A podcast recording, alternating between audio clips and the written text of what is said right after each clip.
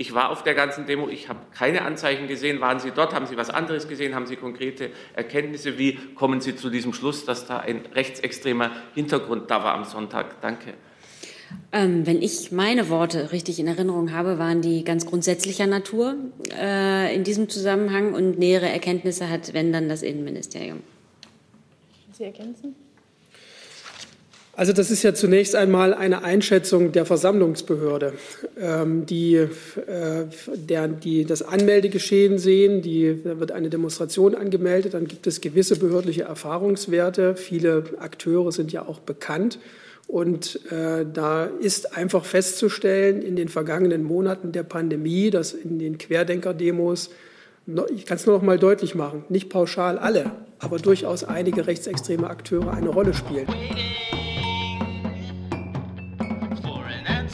Kolleginnen und Kollegen, herzlich willkommen zur Regierungspressekonferenz an diesem Montagvormittag. Nachdem es keine Ankündigungen gibt, können wir ziemlich direkt mit Ihren Fragen starten. Ich möchte an dieser Stelle die stellvertretende Regierungssprecherin Ulrike Demmer und die Sprecherinnen und Sprecher der Ministerien herzlich begrüßen und freue mich, dass Sie uns auch heute wieder Rede und Antwort stehen. Und ich habe schon eine ganze Reihe Fragen zu dem größeren Themenkomplex Corona, starte aber als erstes, weil als erstes gemeldet mit Herrn Krämer zu Belarus.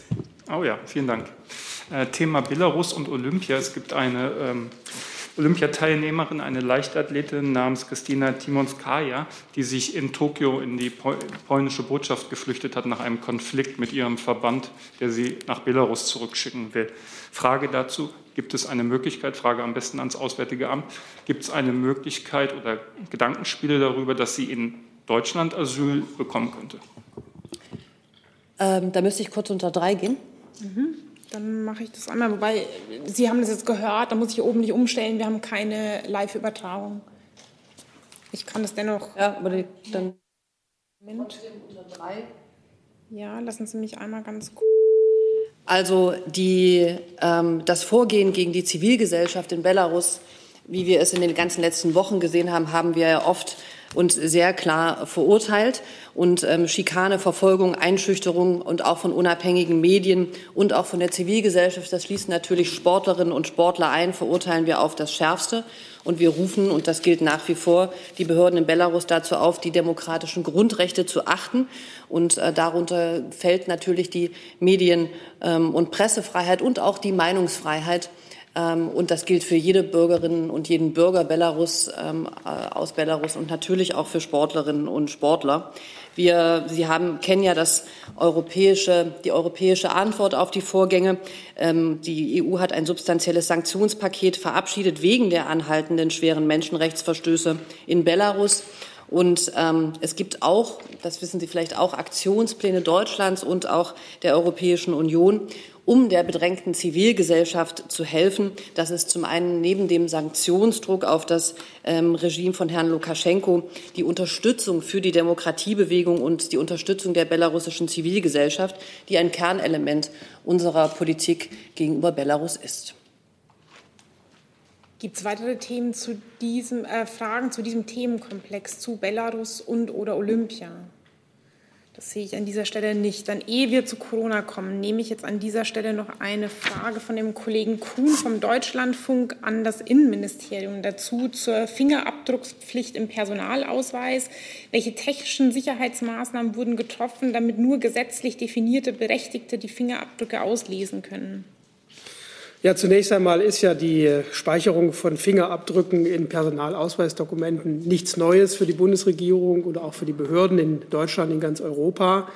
Wie Sie wissen, sind Fingerabdrücke schon seit vielen Jahren auch in den deutschen Reisepässen gespeichert und dementsprechend gibt es für die Behörden, die zu einem Abruf dieser Daten berechtigt sind, auch ein sehr äh, ausgeklügeltes Berechtigungssystem. Das heißt, der Abruf von diesen Fingerabdrücken ist den Behörden vorbehalten, die eine Befugnis haben, bei Personen die Identität festzustellen. Das ist insbesondere die Polizei. Das können also auch Grenzbehörden sein. Das kann aber auch das Einwohnermeldeamt sein. Also diese Behörden sind befugt. Und dann gibt es verschiedene technische Mechanismen, nicht zuletzt auch beim Abruf des jeweiligen Ausweisdokuments, die einen unautorisierten Zugriff äh, verhindern. Noch eine Nachfrage zu diesem Thema. Wieder der Kollege Kuhn. Ähm, inwiefern löst diese Pflicht ein Fälschungsproblem? Laut Eingangsstatistik der Bundespolizei wurden zwischen 2010 und 2019 jährlich 38 bis 83 gefälschte oder verfälschte ID-Karten erfasst. Das ist verglichen mit der Zahl ähm, der Kontrollen verschwindend äh, gering wenig. Ja, das ist natürlich zunächst mal darin begründet, dass die Bundespolizei in, ihren, in ihrem eigenen Aufgabenbereich, also beim Grenzschutz, es sehr häufig auch mit Reisepässen zu tun hat äh, und äh, Personalausweise sozusagen als Ersatzdokument vorgelegt werden. Wir kennen aber aus fast allen Bereichen, bei denen Identitäten nachgewiesen werden, verschiedene Fälschungsmethoden, die beispielsweise auch darauf abzielen, auf Ähnlichkeit auszugehen. Das heißt also, es werden Dokumente produziert, die so ähnlich aussehen, wo die Person so ähnlich aussieht wie man selbst. Oder es gibt technische Verfahren, das sogenannte Morphing, wo dann technisch Bilder zusammengefügt werden. Da hat es verschiedene äh, Verbesserungen gegeben in der Sicherheit, dass diese Passbilder nur noch in Behörden abgenommen werden dürfen und ähnliches. Und dazu gehört eben auch, dass man die Möglichkeit hat, bei Zweifeln an der Identität eine Überprüfung anhand der Fingerabdruckdaten vorzunehmen, weil dieses äh, Verfahren äh, ein ganz sicheres Verfahren zur Feststellung der Identität ist. Das heißt also, aus den äh, Zahlen der Eingangsstatistik der Bundespolizei auf den behördlichen Nutzen zu schließen, wäre jetzt auch verkürzt. Danke dafür. Dann kommen wir zu dem Themenkomplex Corona und ich bin zuerst bei Herrn Reitschuster. Ich habe eine Frage an Frau Demmer und an Frau Nauber. Und zwar meldet die New York Times, ich zitiere wörtlich, dass äh, Geimpfte bei Delta genauso ansteckend sind wie Nicht-Geimpfte. CDC bestätigt das. Und ich wollte Sie fragen, wenn das tatsächlich so ist, äh, hinterfragen Sie jetzt dann die Regelungen mit den besonderen Rechten für Geimpfte. Müsste man das nicht so lange aussetzen, bis hier Klarheit besteht, um hier jede Gefährdung für die Bevölkerung auszuschließen, wenn hier solche alarmierenden Daten aus den USA da sind? Danke. Ja, also ähm, ich glaube, das haben wir hier schon oft gehabt. Äh, wir kommentieren keine Medienberichte und auch keine einzelnen Studien. Insofern kann ich Ihnen dazu jetzt keine Auskunft geben. Frau Nauber, das finde ich jetzt aber sehr wenig. Es geht um die Gesundheit der Bevölkerung. Das sind Erkenntnisse der CDC, die sind auch offiziell. Und äh, Sie sagen, Sie können keine Auskunft geben. Sie müssen doch sagen, was unternehmen Sie da, um jetzt die Bevölkerung zu schützen, solange das klar ist. Und wenn das stimmt bei der CDC, ist ja die Gefährdung groß, wenn wirklich Geimpfte das übertragen und wenn die diese Sonderrechte haben. Kann die Regierung doch nicht einfach sagen, wir kommentieren keine Medienberichte. Herr Reitschuster, vielen Dank für die Frage. Also selbstverständlich, äh, und da sind Frau Nauber und ich uns völlig einig, äh, nehmen wir wissenschaftliche Erkenntnisse hier schon in der Gesamt, für den gesamten Verlauf der Pandemie immer ernst, gucken uns auch äh, vieles an. Äh, und ich, wir nehmen hier aber ganz grundsätzlich zu einzelnen Studien keine Stellung. Aber selbstverständlich haben wir immer die aktuelle Lage der Forschung im Blick. So, dann bin ich bei diesem Themenkomplex bei Herrn Stoll. Jetzt ist nur dieses Mikrofon. Ja, ja. Hm. danke. Ähm, Ulrich Stoll, ZDF. Hm. Frau Nauber, ähm, Hunderttausende Urlauber sind zurück, ungetestet, auch aus Risikogebieten. Wie gehen Sie mit dem Vorwurf um, dass diese Testpflicht für Rückkehrer viel zu spät kommt? Und glauben Sie, dass die vierte Welle noch gebrochen werden kann? Also zum einen würde ich da gerne auf die Regierungspressekonferenz vom letzten Mittwoch verweisen, wo äh, ja auch Frau Demmer ausführlich zu dem Thema Stellung genommen hat. Ich glaube, es ist kein Geheimnis, dass wir als BMG diese äh, Testpflicht gerne schon früher ausgeweitet hätten. Äh, seit gestern ähm, ist diese ähm, Nachweispflicht, ist eigentlich eine Nachweispflicht ausgeweitet. Das heißt, jeder, egal wo er herkommt, muss eins der drei G nachweisen.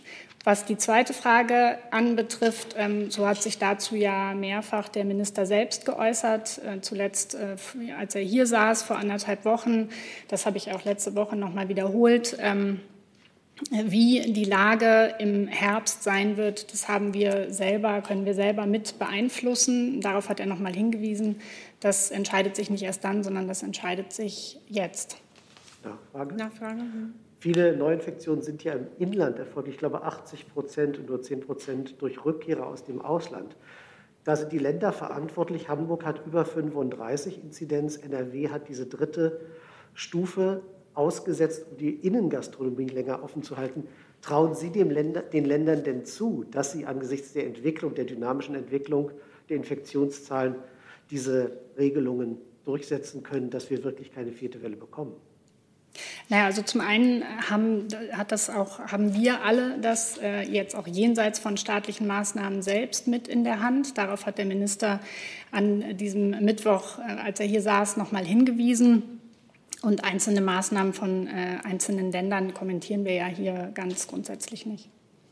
So, dann zwei digital. Ich kann vielleicht noch mal darauf hinweisen, dass, also wie schon im Verlauf der gesamten Pandemie, Bund und Länder hier natürlich eng äh, miteinander zusammenarbeiten. Es äh, gibt heute ein Zusammentreffen der Gesundheitsminister, die GMK und für nächste Woche ja die Ministerpräsidentenkonferenz, die zu den aktuellen Corona-Themen und eben auch äh, zu den Konzepten, die jetzt notwendig sind, um auf die aktuelle Lage zu reagieren, äh, gemeinsam sich austauschen werden. So, dann zwei Fragen digital. Einmal der Kollege Heller vom Korrespondentenbüro Herholz fragt an das BMG eine Lernfrage. Hat das Impfen ohne eine ausdrückliche Impfempfehlung der STIKO äh, möglicherweise Haft, haftungsrechtliche Folgen auch für die Ärzte oder Finanzierungsfolgen? Also die Frage, wer bezahlt die Impfung? Also wir haben in Deutschland vier zugelassene Impfstoffe, davon äh, zwei, die auch für äh, Jugendliche bzw. Kinder und Jugendliche ab zwölf äh, zugelassen sind. Und wir haben äh, durch eine Änderung im Infektionsschutzgesetz äh, nochmal ganz klargestellt, es war aber auch wirklich nur eine Klarstellung, das galt im Grunde schon vorher, dass alle äh, Impfungen, dass sozusagen die Haftungsfrage für alle Impfungen äh, gegen äh, Covid-19 äh, geklärt sind.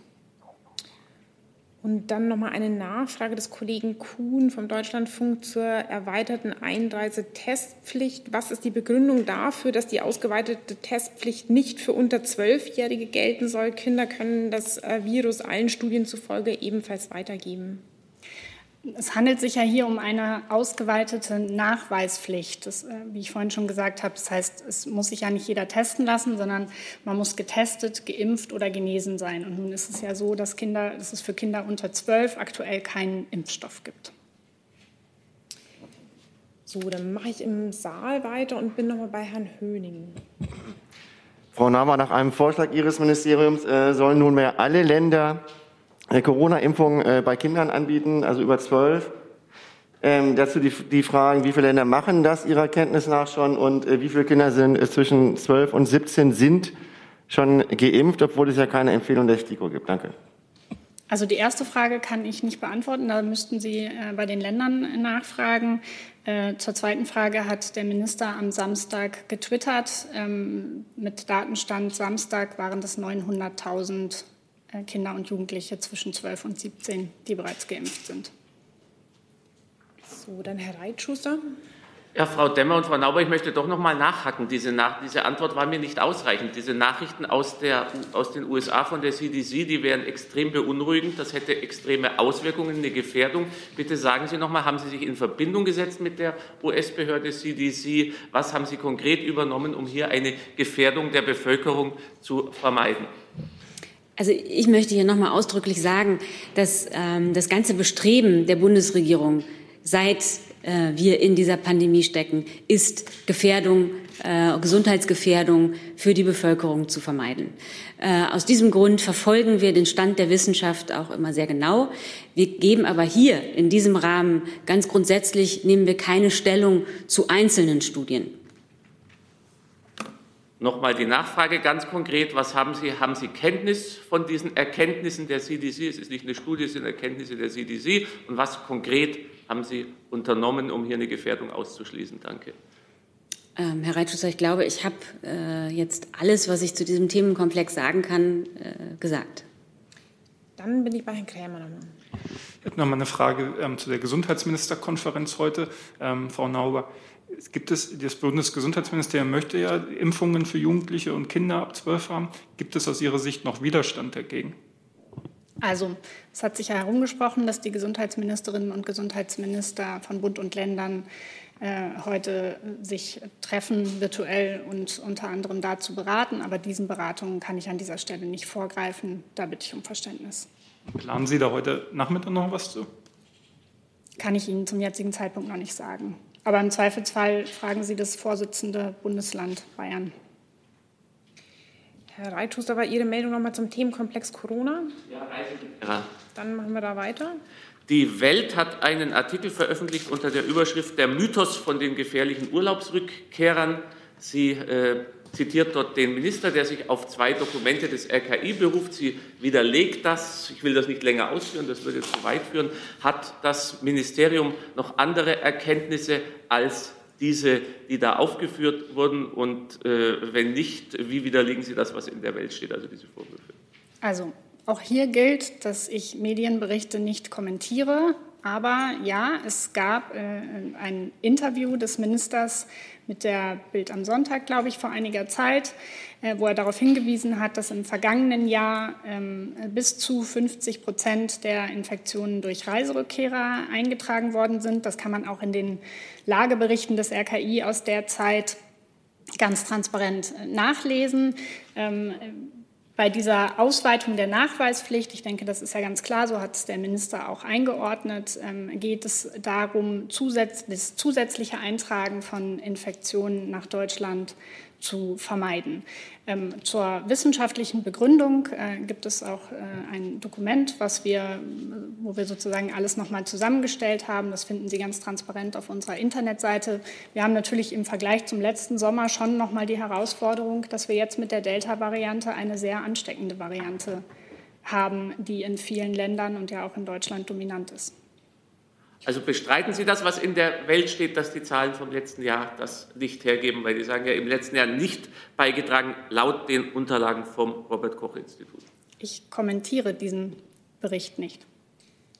So, dann mache ich weiter mit den Querdenken-Demos. Ähm, eine Frage an Sie, Frau Demmer, von der Kollegin Dudin von EPD. Wie beurteilen Sie die Eskalation der Berliner Querdenken-Demonstration am Wochenende und den Angriff auf, Landes-, auf den Landesgeschäftsführer der Journalistenunion von Verdi? Also vielleicht erstmal ganz allgemein. Das Oberverwaltungsgericht Berlin-Brandenburg hat am Samstagabend die vorausgegangene Entscheidung des Berliner Verwaltungsgerichts äh, und der Polizei bestätigt die Entscheidung des Gerichts, dass mehrere Demonstrationen verboten wurden, weil Verstöße gegen die Hygieneauflagen befürchtet wurden. Äh, die möchte ich an dieser Stelle aus Respekt vor der Entscheidung der Justiz nicht bewerten. Ähm, gegen das Demonstrationsverbot wurde dann auch ein Antrag auf Erlass einer einstweiligen Anordnung beim Bundesverfassungsgericht äh, eingereicht den das Bundesverfassungsgericht dann äh, noch am Sonntag abgelehnt hat. Ähm, Sie wissen ja, dass wir hier einzelne ähm, Entscheidungen auch der äh, Behörden vor Ort nicht kommentieren. Äh, und ich würde hier gerne noch mal die Gelegenheit nutzen, zu betonen, äh, wie wichtig äh, auch in der Pandemie äh, es ist, dass friedliche Demonstrationen äh, ermöglicht werden und äh, dass es wichtig ist, auch in der Pandemie seine Meinung öffentlich vertreten zu können. Trotz des Verbots äh, dieser Demonstration gab es aber am Wochenende Zwischenfälle und Ausschreitungen äh, sowie hunderte Festnahmen. Äh, ebenfalls gab es auch Angriffe auf Personen aus dem Protestgeschehen heraus. Das nimmt die Bundesregierung mit großer Besorgnis wahr. Äh, gewalttätige Auseinandersetzungen und der Missbrauch des Demonstrationsrechts sind nicht akzeptabel. Für Gewalt und Provokation ist kein Platz, ebenso wenig Platz ist für rechtsextremistisches Gedankengut, für Verschwörungsmythen, egal von welcher Seite diese kommen. Und äh, zu dem konkreten Fall auf den, den Angriff auf den DJU-Landesgeschäftsführer möchte ich von hier aus sagen, wir haben hier von Kenntnis aus Medienberichten erhalten, dass hier willkürlich Menschen attackiert werden, ist absolut unverständlich und zu verurteilen. Die Aufarbeitung dieser Tat ist jetzt wichtig äh, und dem Verletzten wünsche ich schnelle Genesung. Der Kollege Strauß von der Rheinischen Post fragt an das Innenministerium dazu, ähm, anlässlich dieser Eskalation sieht das Innenministerium Anlass für eine verschärfte Beobachtung durch den Verfassungsschutz, muss auch über ein Verbot diskutiert werden. Ja, ich will noch mal die, bei dieser Frage daran erinnern, dass der Bundesinnenminister ja gemeinsam mit dem Präsidenten des Bundesamtes für Verfassungsschutzes am 15. Juni diesen Jahres hier an dieser Stelle den Verfassungsschutzbericht für das vergangene Jahr vorgestellt hat und in diesem Zusammenhang auch ähm, bekannt gemacht hat, dass durch die Pandemie eine neue Form von Extremismus entstanden ist, die beobachtet wird, die dazu führt, dass ein neues bundesweites Sammelbeobachtungsobjekt eingerichtet wurde, nämlich ein Beobachtungsobjekt, das die demokratiefeindliche und oder sicherheitsgefährdende Delegitimierung des Staates im Vordergrund sieht. Das heißt also, es geht hier um Personen und Personengruppen, die, auch wenn sie keinen inneren Zusammenhang haben, das Ziel eint, die staatlichen Institutionen, den Staat als solches zu destabilisieren und zu delegitimieren. Und das, was dort gemeint ist, ist äh, von Beginn der Pandemie an immer auch wieder äh, bei diesen ähm, Demonstrationen erkennbar. Auch bei der Hochwasserkatastrophe war das erkennbar. Da gibt es scheinbar keinen äußeren Zusammenhang, aber am Ende steht doch ein Ziel, was einzelne Akteure und einzelne Gruppen innerhalb dieser Gesamtbewegung ähm, vereint. Ich will ausdrücklich sagen, dass man das, was ich gerade beschrieben habe, nicht mit einem Begriff zusammenfassen kann. Querdenker ist nicht Querdenker, da gibt es auch ganz unterschiedliche äh, Strömungen. Das ist ja eine sehr heterogen zusammengesetzte Gruppe. Wir haben Reichsbürger, wir haben Einzelakteure, das spielt alles damit rein. Deswegen gibt es eine so vermeintlich äh, komplizierte Formulierung für diesen Bereich. Die Antwort lautet also, dass die Verfassungsschutzbehörden äh, das längst auf dem Schirm haben. Danke dafür. Der Kollege Jordans von AP fragt, ähm, was die Bundesregierung dafür tut, um die Sicherheit von Journalisten bei solchen Demonstrationen sicherzustellen und zu verhindern, dass Deutschland in Rankings zur Pressefreiheit nicht noch weiter zurückfällt. Ich gehe davon aus, es richtet sich an Sie, Frau Demmer. Also ich habe ja eben noch mal wiederholt, was ich hier wirklich schon sehr oft gesagt habe, wie wichtig äh, die Demonstrationsfreiheit, äh, die Pressefreiheit in unserem Land sind. Und die Behörden vor Ort tun alles, um genau das zu gewährleisten. Ähm, und die Einzelfälle lassen sich schwer äh, von hier aus kommentieren. Herr Reitschuster, Ihre Meldung war auch zu diesem Thema? Ja.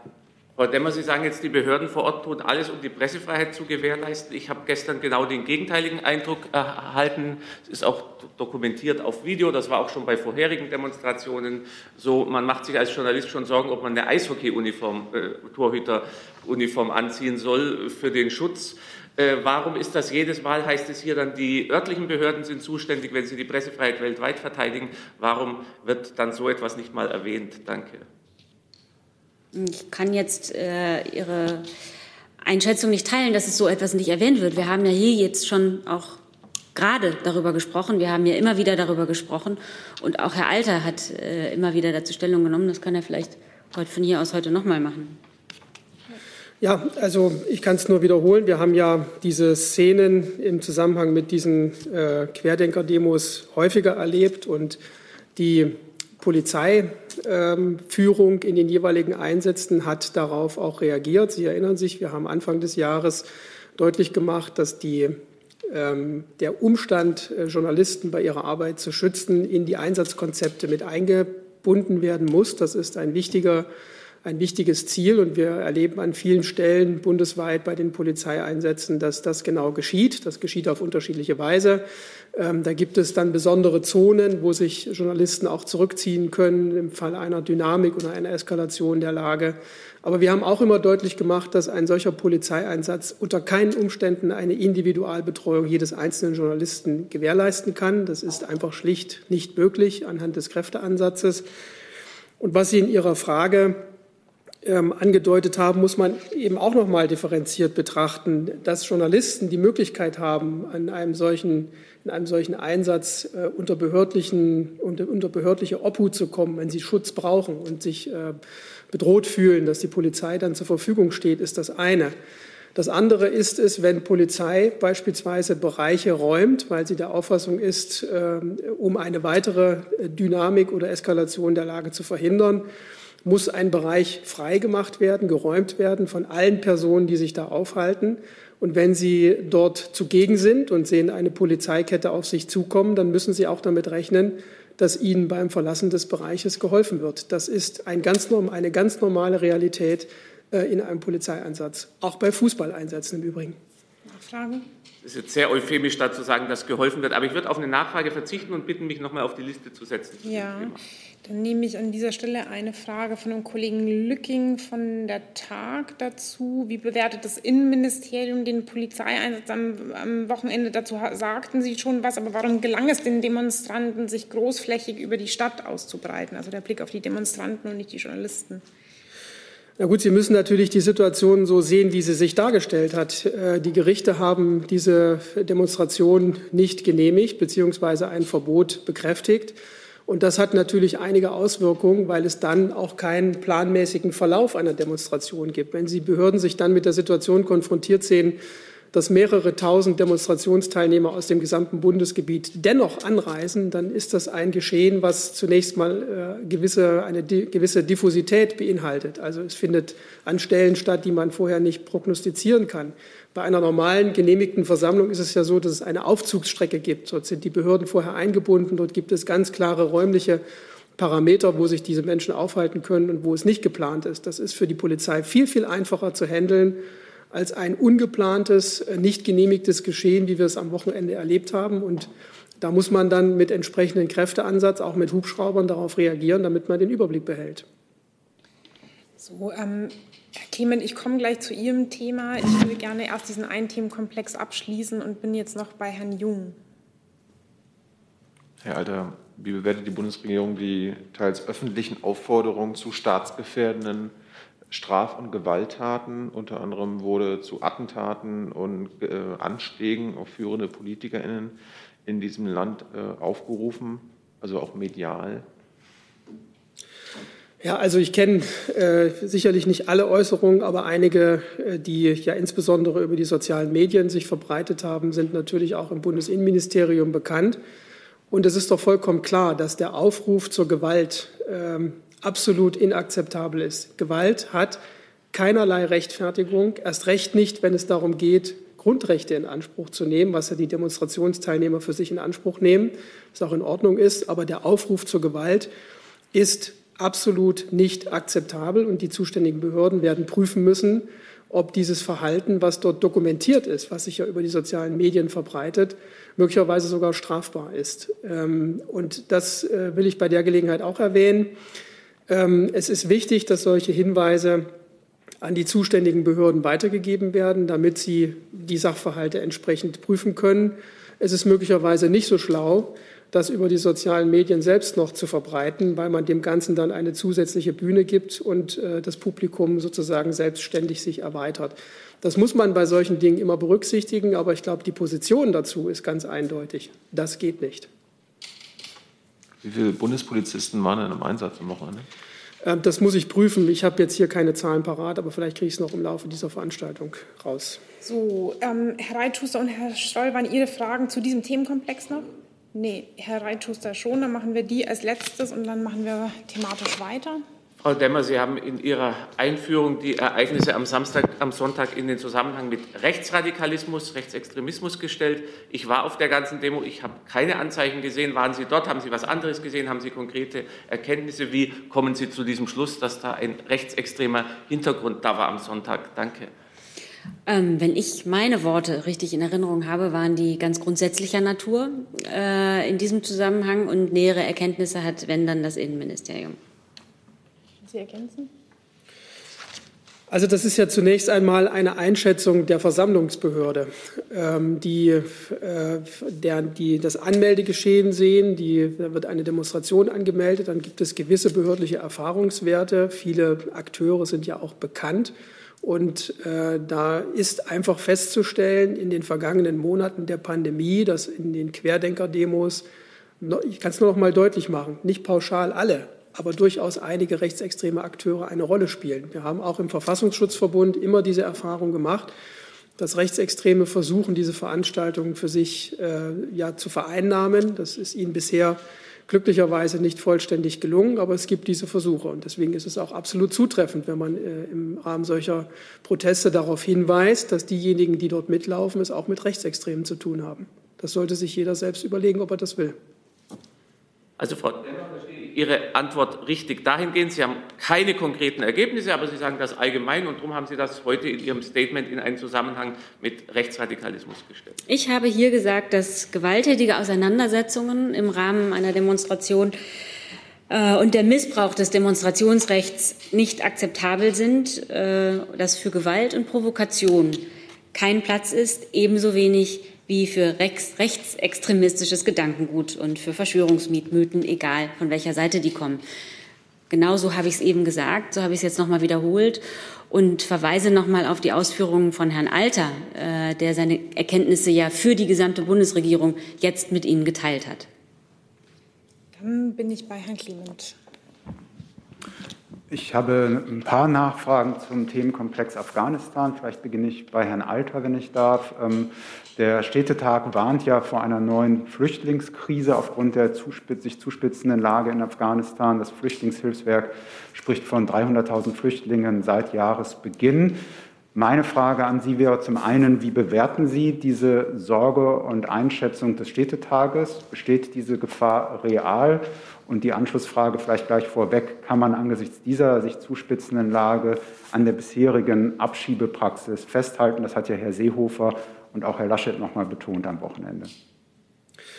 Ja, zunächst einmal muss man diese Dinge auch wirklich äh, in der Sache auseinanderhalten. Das eine ist äh, die Tatsache, dass es durch die, äh, durch die Veränderung, die in Afghanistan derzeit stattfindet, sehr viele Flüchtlinge gibt innerhalb des Landes, Binnenflüchtlinge, aber auch eben Flüchtlinge, die das Land verlassen. Nach unseren Erkenntnissen gehen viele Afghanen auch in Nachbarländer zunächst einmal. Und diese Bewegungen, die dort stattfinden, müssen natürlich auch in Europa sehr aufmerksam verfolgt werden. Das tun sie auch. Äh, auch wir beobachten die Situation dort sehr genau.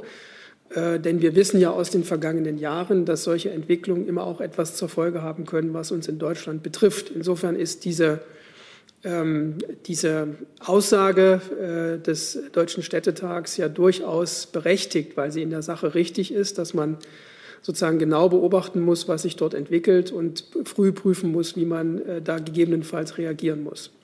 Das ist das eine. Das andere ist die Frage, ob man in sehr begrenztem Umfang beispielsweise Leute, die in Deutschland straffällig geworden sind, äh, auf der Basis der Lageeinschätzung, die äh, von den Behörden in Deutschland für Afghanistan vorgenommen wird, dorthin abschieben kann. Und da vertritt das Bundesinnenministerium, der Bundesinnenminister, die Auffassung, dass man eben äh, mit Blick auf die derzeitige Lage, die durchaus ein differenziertes Vorgehen erlaubt, äh, nicht pauschal sagt, es wird niemand mehr nach Afghanistan abgeschoben, sondern es geht ja auch um die Verantwortung, die die Behörden in Deutschland tragen, dass diejenigen, die in Deutschland Straftaten begehen, schwer straffällig werden, dann auch in ihr Land zurückgeführt werden. Das ist nach unserer Auffassung derzeit möglich und entspricht daher auch unserem Ziel. Die Kollegin Hoffmann vom ZDF fragt, ist das Büro der IOM in Kabul mittlerweile einsatzbereit und stellt Visa für die afghanischen Ortskräfte der Bundeswehr aus? Ja, also die ähm, Anlaufstelle in Kabul arbeitet inzwischen und bereits und ähm, hilft den Betroffenen bei der Gefährdungsanzeige. Wir kommen mit den Visa für die Ortskräfte ja gut voran. Über die Hälfte der Visierten ähm, oder der Berechtigten ist bereits eingereist. Und ähm, in Kabul hat die Arbeit begonnen. Da gab es in den letzten Tagen bereits hundertfach Kontakt mit möglichen Betroffenen, ähm, sowohl per Mail als auch per Telefon. Die Nachfrage ist, wie ist der aktuelle Visastand dann?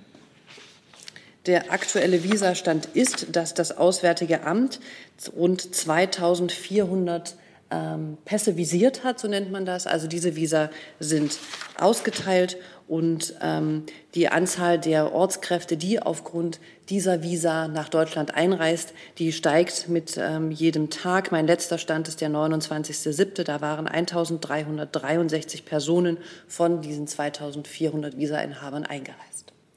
Damit sehe ich auch die Frage des Kollegen Lücking beantwortet und dann bin ich noch mal bei Herrn Clement. Ja, Anschlussfrage an Frau Adebar auch nochmal zur Unterstützung der Ortskräfte. Da waren ja auch Charterflüge im Gespräch, auch hier, als die Kanzlerin ihre Sommerpressekonferenz gegeben hat. Sind die inzwischen aufgenommen oder wann werden die aufgenommen und wenn ja, in welchem Umfang für die Ortskräfte? Ja, die Bundesregierung berät sich mit den zuständigen Ministerien darüber, das betrifft natürlich auch ähm, das Verteidigungsministerium, das Innenministerium, darüber, dass wir, und ich glaube, darüber besteht Einigkeit, wo notwendig den Betroffenen helfen wollen. Ähm, da soll es am Geld nicht scheitern, sozusagen, ist unsere Maxime, dass sie nach Deutschland kommen können. Im Moment gibt es ähm, kommerzielle Flüge, die dort auch von den bisher Eingereisten genutzt werden. Also, wenn da Bedarf besteht, ähm, stehen wir, glaube ich, bereit. Und das ist ein fortlaufender Bereich Beratungs- und ähm, interner Prozess, wo wir draufschauen, wie die Sache läuft mit den Ortskräften. Herr Alter, korrigieren Sie mich.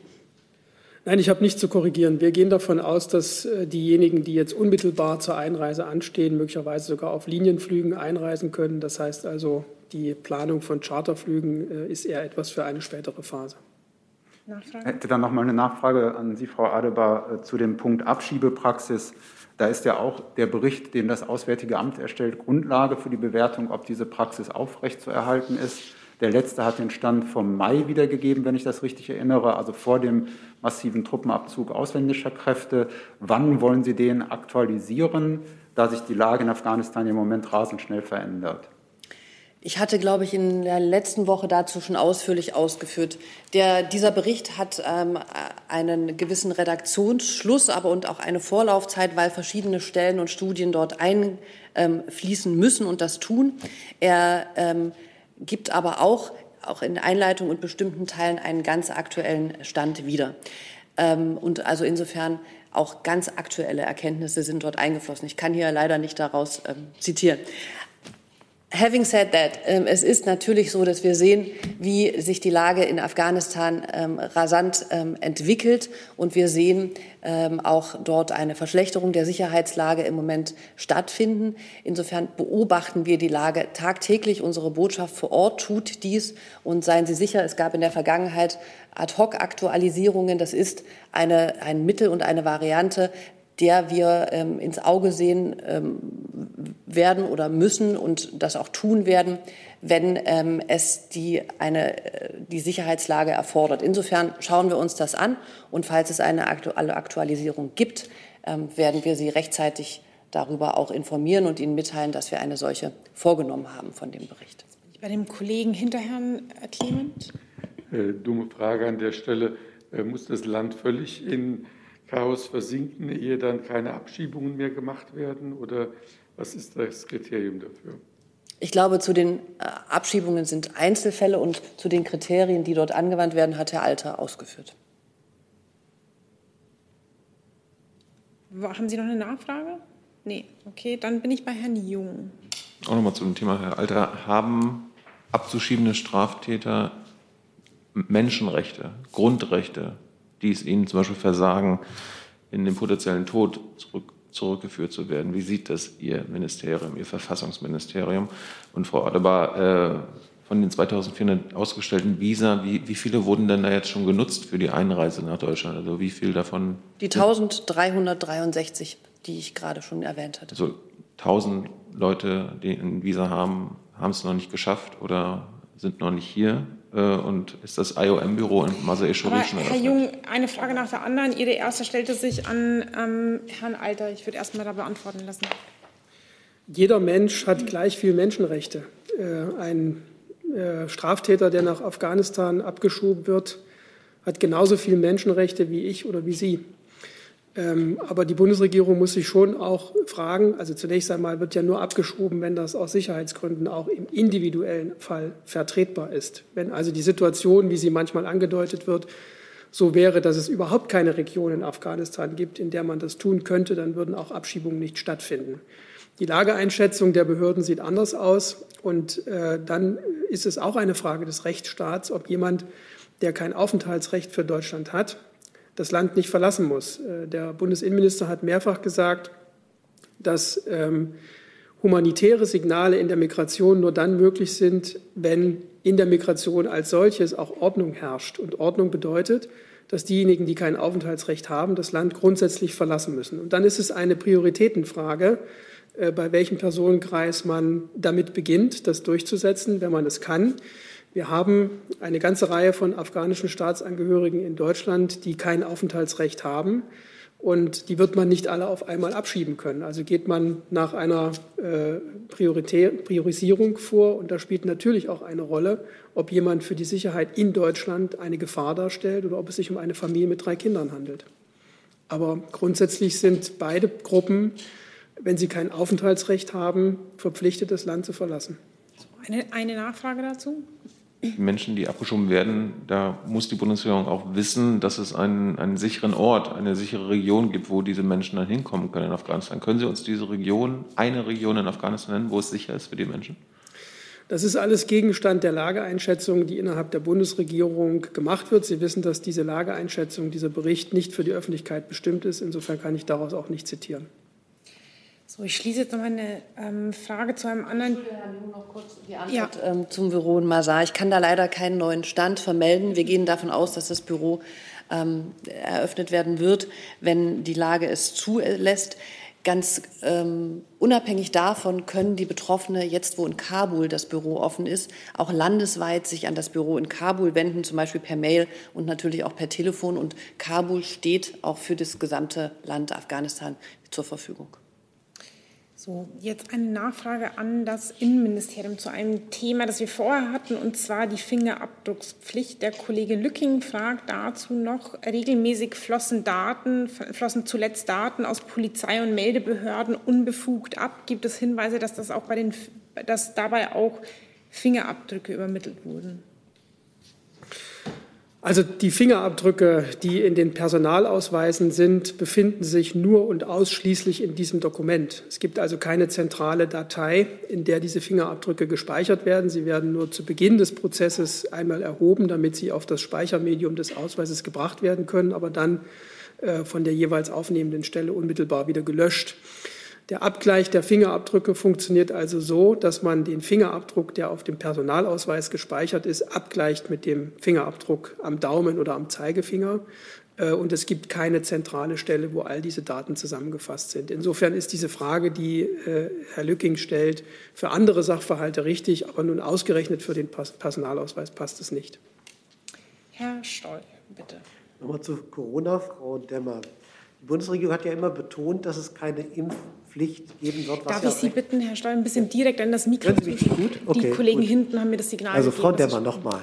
Ähm, die Bundesregierung hat ja immer betont, es wird keine Impfpflicht geben, weil es rechtsstaatlich nicht durchsetzbar ist. Nun hat die Äußerung von Herrn Braun schon irritiert, weil er ja gesprochen hat, also bisher auch bei den Rückkehrern wissen wir ja, Getestete, Genesene und Geimpfte werden ja da gleichgestellt.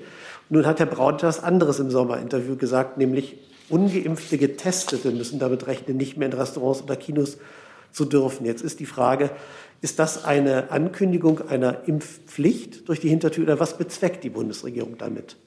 Herr Stoll, wir haben das jetzt in den vergangenen, also die gesamte letzte Woche, Montag und Mittwoch, genau dieses Thema hier besprochen. Ich würde da gerne auf Vergangenes verweisen, aber äh, scheue nicht die Mühe, nochmal ausdrücklich zu sagen, es wird keine Impfpflicht geben. Daran hat sich auch in dieser Woche nichts geändert. Ich würde die Gelegenheit nutzen, nochmal äh, nachdrücklich an alle appellieren, das kostenfreie Impfangebot zu nutzen, ausdrücklich zu nutzen. Ähm, und vielleicht kann ich auch noch erhellend beitragen, dass es ja in der ganzen Debatte gar nicht darum geht, den Geimpften Privilegien zukommen zu lassen, sondern dass all die Einschränkungen, mit denen wir allesamt in den vergangenen Monaten leben mussten, äh, ja relativ harte Grundrechtseinschränkungen waren, die gerechtfertigt, angemessen, geeignet äh, äh, sein müssen, verhältnismäßig sein, dem Verhältnismäßigkeitsprinzip äh, Genüge tun müssen.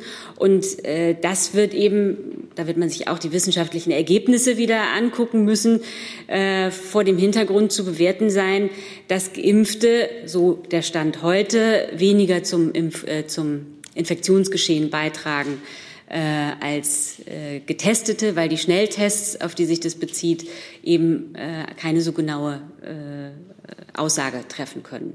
Also insofern geht es nicht um Privilegien, sondern eine äh, quasi geringere, womöglich geringere Möglichkeit der Grund, Grund, Grundrechtseinschränkung für Geimpfte. Nachfrage, verzeihen Sie, ich wollte für die morgige Sendung einfach nochmal eine frische Aussage von Ihnen bekommen. Also nochmal die Frage, was bezweckt denn der Kanzleramtsminister wird, wenn er nicht geimpften, getesteten sagt, sie müssen damit rechnen, nicht mehr irgendwo reinzudürfen. Ist das eine Drohung? Also ich teile Ihre Interpretation nicht. Äh, Sie verfügen ja über das Material der äh, vergangenen Regierungspressekonferenzen und ich kann hier nur noch mal darauf verweisen, dass ähm, tatsächlich es eben äh, unsere bisherige Erkenntnis ist, dass Geimpfte geringer zum Infektionsgeschehen beitragen als Getestete, was auch damit zu begründen ist, dass die Schnelltests in ihrer Genauigkeit nicht so äh, gut sind, wie wir das äh, uns wünschen würden. Und deswegen äh, wäre es möglich, unterschiedlich zu behandeln. Denn wie gesagt, sämtliche Grundrechtseinschränkungen, mit denen wir in der Vergangenheit leben mussten und zum Teil ja auch noch leben müssen, äh, beruhen auf dem Verhältnismäßigkeitsgrundsatz. Das heißt, sie müssen geeignet, erforderlich und angemessen im engeren Sinne sein. Ähm, das hatten wir ausführlich. Ich lasse Sie mich ganz kurz bei den Kollegen fragen. Herr Reitsch. Vielleicht kann ich das noch mal ergänzen sagen. Ob es zu Änderungen kommt, wird ja Gegenstand der Gespräche in der kommenden Ministerpräsidentenkonferenz sein. Und äh, das hängt natürlich maßgeblich von der wissenschaftlichen Beurteilung der aktuellen Lage ab. Also eine Nachfrage dazu. Genau, eine Nachfrage. Nun gibt es ja auch Schnelltests bei den Rückkehrern aus dem Ausland, soweit ich das verstanden habe. Die werden akzeptiert. Also akzeptieren Sie schlechte, unzuverlässige Tests jetzt für die Rückkehrer aus Risikogebieten? Jetzt vergleichen Sie ja Äpfel mit Birnen. Also äh, die Möglichkeit, äh, zusätzlich Gebrauch zu machen von der Verpflichtung, nur mit einem Test einzureisen, ist ja eine zusätzliche Sicherheitsmaßnahme und nicht eine äh, so wie Sie jetzt insinuieren, äh, schlechte Möglichkeit, äh, äh, mehr Sicherheit zu gewährleisten, sondern es ist ja ein Mehr an Sicherheit, was wir dadurch gewinnen, auch wenn die Tests eben nicht zu 100 Prozent Aussage darüber treffen können, ob jemand sich infiziert hat oder nicht, erhöht das ja das Maß der Sicherheit. Aber das ändert nichts daran, dass jedenfalls nach dem jetzigen Stand der Wissenschaft der schnell getestete äh, eine nicht so sichere Aussage über seinen Gesundheitszustand treffen kann wie der Geimpfte. Und nach dem, ich kann immer nur auf den jetzigen Stand der Wissenschaft verweisen, äh, ist es eben so, dass die Geimpften äh, tatsächlich weniger zum Infektionsgeschehen beitragen als die Getesteten.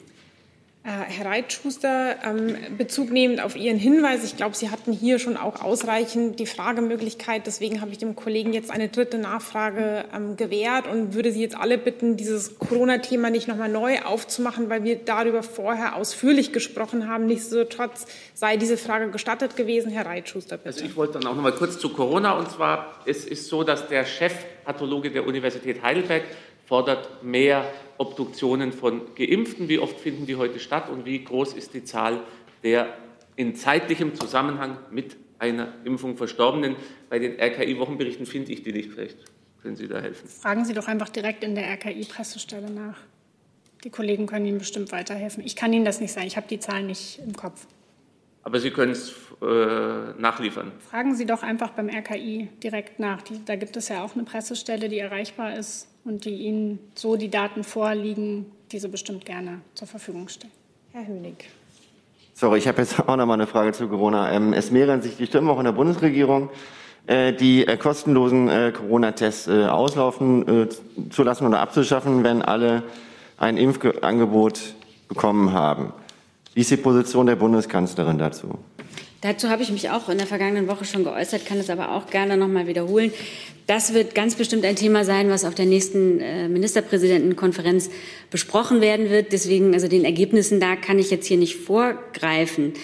Ähm, ich äh, würde aber dennoch gerne sagen, dass ähm, die Schnelltests ganz sicher nicht über Nacht äh, plötzlich kostenpflichtig werden. Denn fairerweise muss man ja zunächst mal allen Menschen die Chance geben, sich zweimal impfen zu lassen mit dem gebotenen äh, Abstand plus den zwei Wochen, die ja dann nach der zweiten Impfung auch noch äh, notwendig sind. Äh, also insofern äh, werden die Schnelltests noch eine ganze Weile äh, kostenlos bleiben aus Fairnessgründen, aber wie man dann, äh, sobald alle die Chance gehabt haben, sich zweimal impfen zu lassen und die zwei weiteren Wochen verstreichen zu lassen. Wie man da dann mit umgeht, wird Thema auf der kommenden Ministerpräsidentenkonferenz sein. Genau, weil ich habe das Thema nochmal noch mal gefragt, weil ich glaube gestern oder heute die Bildzeitung äh, berichtet hatte, dass es dazu eine Einigung bereits in der Bundesregierung gäbe, dass diese kostenlosen Tests zum Zeitpunkt X abgeschafft werden. Nein, es gibt dazu zum jetzigen Stand keine Einigung, sondern Gespräche und äh, diese Gespräche werden fortgesetzt äh, am kommenden Dienstag, also am Tag der Ministerpräsidentenkonferenz. Herr Jung? Hm. Zwei Lernfragen. Äh, vielleicht ans auch Justizministerium. Hat die Bundesregierung die Einführung einer Impfpflicht verfassungsrechtlich mal prüfen lassen? Stimmt es, dass es da es eigentlich nur einer einfachen Rechtsverordnungsänderung bedarf, wie zum Beispiel bei der Impfpflicht, die ja auch schon besteht bei Masern? Und Frau Demmer, ähm, erkennt die Bundesregierung mittlerweile an, dass die vierte Welle begonnen hat, so wie das RKI dies als Tatsache letzte Woche verkündet hat? Ja, vielleicht zur ersten Frage. Das müsste das äh, zuständige Gesundheitsministerium beantworten, weil die ja dafür die Fragen zuständig sind. Ich kann dazu nur sagen, was wir hier schon ganz oft gesagt haben der, und was der Minister mehrfach gesagt hat. Es wird keine Impfpflicht geben. Das hat auch Frau Demmer ja noch mal vergangene Woche deutlich gemacht. Das habe ich ja nicht gefragt. Ich habe gefragt, haben Sie eine Einführung einer Impfpflicht verfassungsrechtlich prüfen lassen? Äh, ich bleibe bei dem, was ich gesagt habe eben. Ich bleibe letztlich bei dem, was ich letzte Woche gesagt habe. Also wir beobachten die Entwicklung mit Sorge. Die Zahlen steigen und das bereits seit längerem. Ähm, es liegt in unserer aller Hand, äh, wie sich die Situation weiterentwickelt. Da hat auch Frau Nauber eben noch mal darauf hingewiesen und appelliere an alle, sich impfen zu lassen. Damit schützen sie sich selbst und andere. Und im Übrigen teilt die Bundesregierung äh, die Einschätzung äh, des RKI, dass es wichtig ist, weiterhin deshalb, aus diesem Grund, weil eben die Lage äh, trotz der abstrakt betrachteten niedrigen Zahlen besorgniserregend ist, weiterhin alle Schutzmaßnahmen zu ergreifen, die AHA-Regeln, Abstand halten und wie gesagt ähm, das kostenlose Impfangebot zu nutzen. Der Kollege Jordans fragt, ich vermute an das Auswärtige Amt, zu dem Tanker vor Oman. Gibt es von Seiten der Bundesregierung Informationen zu dem angeblichen Drohnenangriff auf einen Öltanker vor dieser Küste? Die USA, Israel und Großbritannien behaupten, der Iran äh, stecke dahinter. Die Bund, äh, Deutschland dieser Einschätzung an? Also wir sind alarmiert über diesen Angriff, bei dem zwei Menschen ums Leben gekommen sind. Und ähm, ein solcher Angriff ist ein, ein Angriff auf die Sicherheit der Seewege und wir verurteilen ihn in aller Deutlichkeit. Es ist aus unserer Sicht zunächst nun wichtig, die Hintergründe des Vorfalls aufzuklären und eben dafür zu sorgen, dass es zu keiner weiteren Eskalation kommt. Wir stehen ähm, zu dem Vorfall und seinen Hintergründen seit dem Wochenende in Kontakt mit unseren Partnern. Und ähm, dabei geht es auch darum, zu ähm, klären oder zu beraten, welche diplomatischen Schritte dazu beitragen können, solche diplomatischen Angriffe, äh, solche Angriffe in Zukunft zu verhindern. Es ist im Moment so, dass die Aufklärung aus unserer Sicht das Wichtigste ist und zum jetzigen Zeitpunkt ähm, können wir aus eigener Analyse heraus noch keine abschließende Einschätzung über die Urheberschaft vornehmen. So, ich sehe jetzt keine Meldungen mehr. Wir haben noch eine Nachreichung des BMI. Herr Höning dazu? An das BMF. Dann wechseln wir doch einmal. Soll ich die Nachreichung inzwischen? Ja. Herr Jung, ich habe die Zahlen äh, zur Bundespolizei am Wochenende noch äh, ausfindig gemacht. Es waren insgesamt rund 600 Beamte der Bundespolizei im Einsatz, davon 350 etwa für die eigenen Aufgaben, also insbesondere an Bahnhöfen, und ca. 250 zur Unterstützung des Landes Berlin. So, dann kommen wir zu Ihrer Frage, Herr Höning. Ja, es geht ums Thema äh, Bargeldzahlen. Die EU-Kommission hatte eine Obergrenze vorgeschlagen von 10.000 Euro für Bargeldzahlungen als äh, Teil eines Maßnahmenpakets gegen Geldwäsche, Terrorfinanzierung. Wie ist eigentlich die Position des BMF dazu? Sind Sie, stehen Sie hinter diesem Vorschlag der EU-Kommission über die Einführung einer Obergrenze? Die Bundesregierung Entschuldigung, ich fange nochmal an. Die Bundesregierung begrüßt, dass die EU-Kommission jetzt ein umfangreiches Vorschlagenpaket vorgelegt hat um die Geldwäsche noch stärker zu bekämpfen. Die Bundesregierung wird sich die verschiedenen Punkte des Legislativvorschlages genau anschauen und sich aktiv in die Verhandlungen im Rat einbringen. Es gab ja wohl bisher, also sind Sie konkret dafür für eine Obergrenze von 10.000 Euro? Ich kann Ihnen noch mal sagen, dass wir die Vorschläge der Kommission uns genau anschauen werden und äh, sie prüfen und uns aktiv in die Verhandlungen einbringen. Ähm, wie Sie wissen, ähm, ist der Bundesregierung eine effektive Bekämpfung von Geldwäsche ein besonderes Anliegen. Und mit dieser Grundhaltung werden wir auch die Vorschläge prüfen. So, ich habe keine weiteren Fragen auf der Liste. Dann bedanke ich mich für Ihre Fragen und Ihre Antworten und wünsche noch eine gute Woche.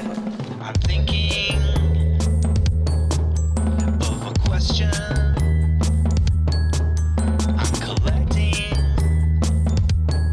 all my information.